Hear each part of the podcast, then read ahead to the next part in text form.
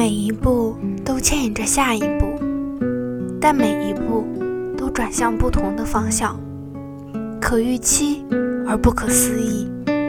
这里是笑宠之声，又和大家见面了，我是今天的主播夏沫。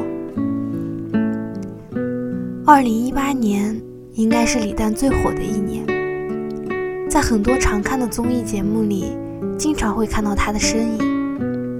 要么当导师，要么是常驻嘉宾。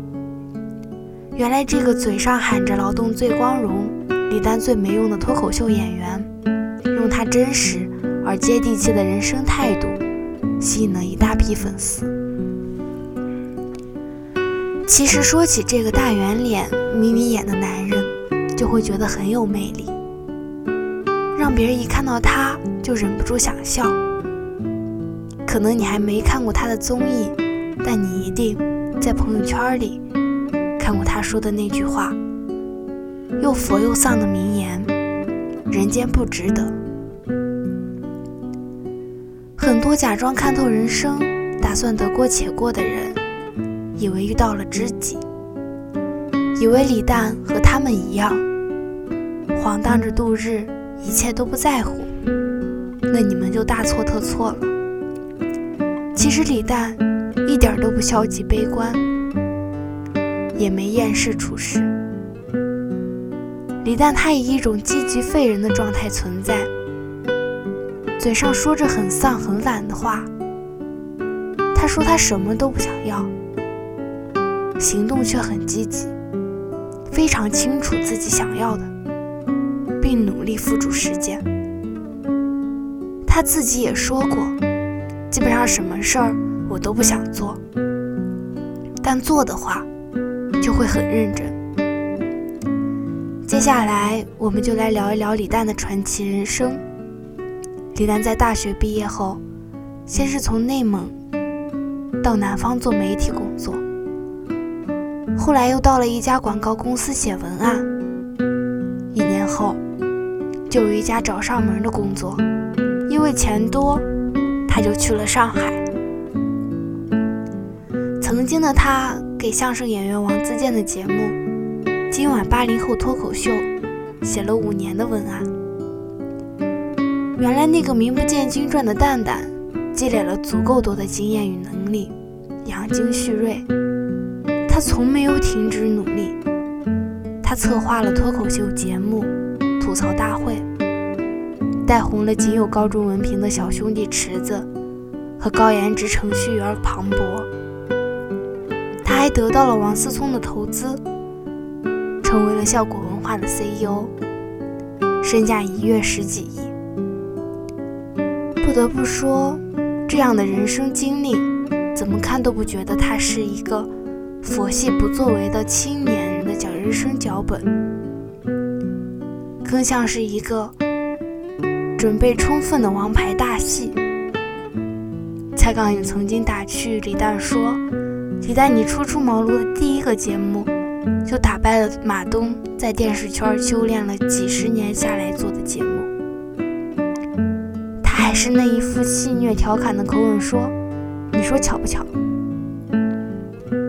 这个看似轻松窜红的不正经青年，巧妙地藏起了自己勤奋刻苦的准备和修炼。”以丧且轻松的态度面对着每一件事情，回应着我们的猜测，一边漫不经心，但是他还是愿意坚持；一边笑话自己卖不出去，一边继续写。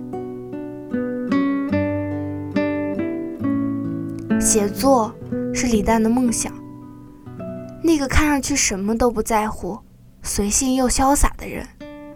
心里有着自己的坚定和坚持，他好像真的看透了人生，深谙世间的道理。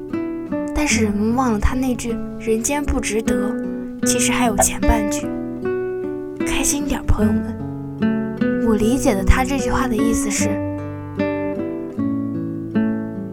人间不值得你不开心，你要开心的好好过。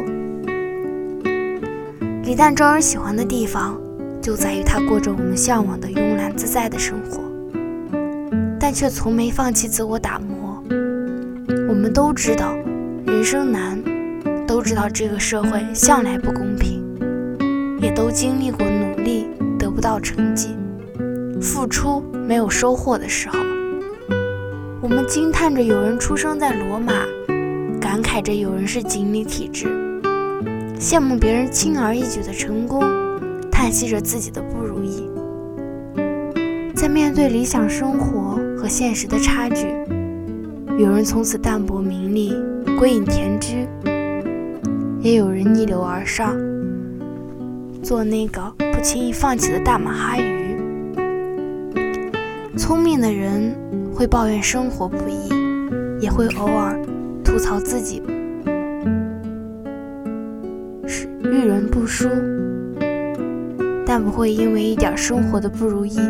就放弃追求，得过且过，随波逐流，因为他们不会轻易被外界打败，除非是自己自愿放弃。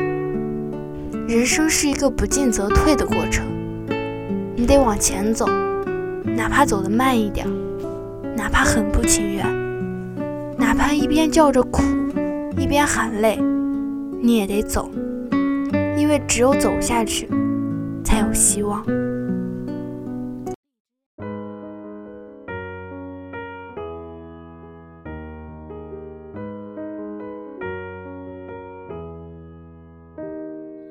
多希望有一个想你的人，但黄昏跟清晨无法相认。雨停了，歌停了，风，雨伞。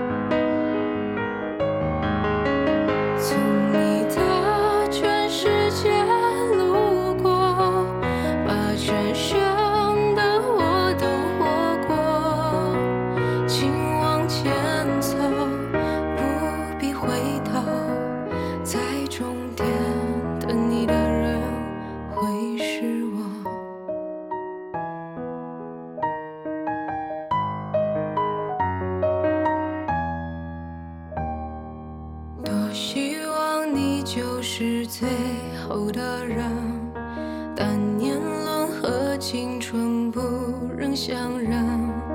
一盏灯，一座城，照一人，一路的颠沛流离。从你的全世界路过，把全世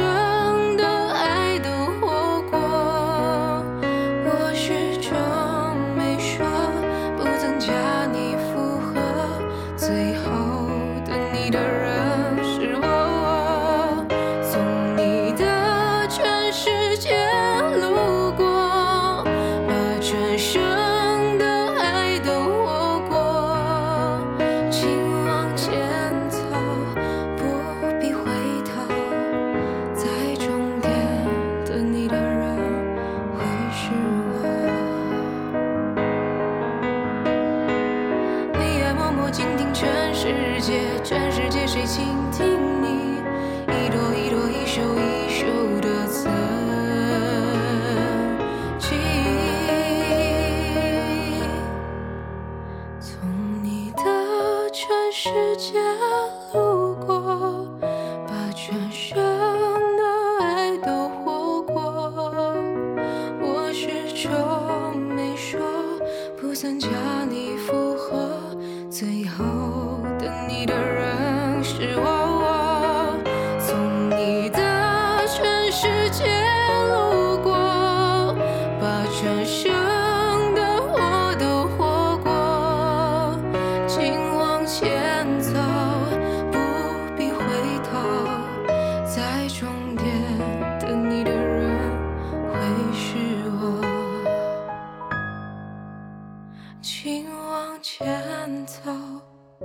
不必回头，